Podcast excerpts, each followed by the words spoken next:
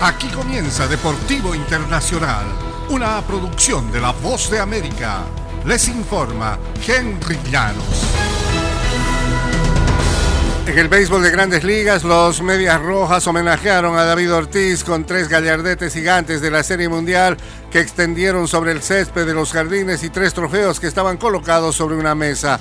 Detrás de David Ortiz estaba la placa que lo acredita como nuevo miembro del Salón de la Fama y por todas partes había fanáticos que lo aplaudían dos días después de ingresar formalmente al recinto de Cooperstown. Luego los guardianes de Cleveland aplastaron a los locales por 8-3, pero ello no apagó el homenaje.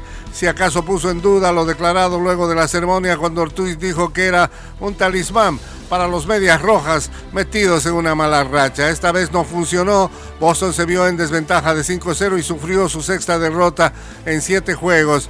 Ha perdido 14 de sus últimos 18 compromisos para caer al último puesto en la división este de la Liga Americana.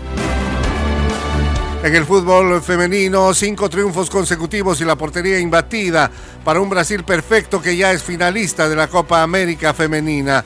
Las brasileñas derrotaron el martes 2 a 0 a Paraguay y consiguieron de esta manera su clasificación al Mundial de Australia y Nueva Zelanda 2023 y a los Juegos Olímpicos de París 2024.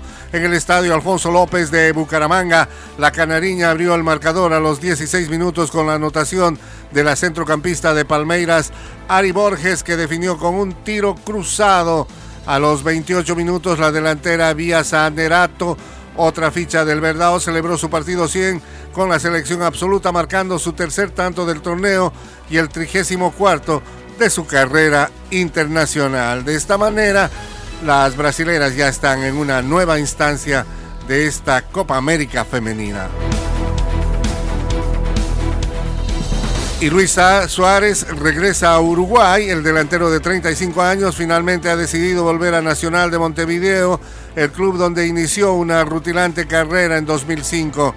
Mediante un video publicado en sus redes sociales, Suárez anunció ayer martes que llegó a un preacuerdo con el club en el que surgió y mencionó que en las próximas horas se ultimarán los detalles.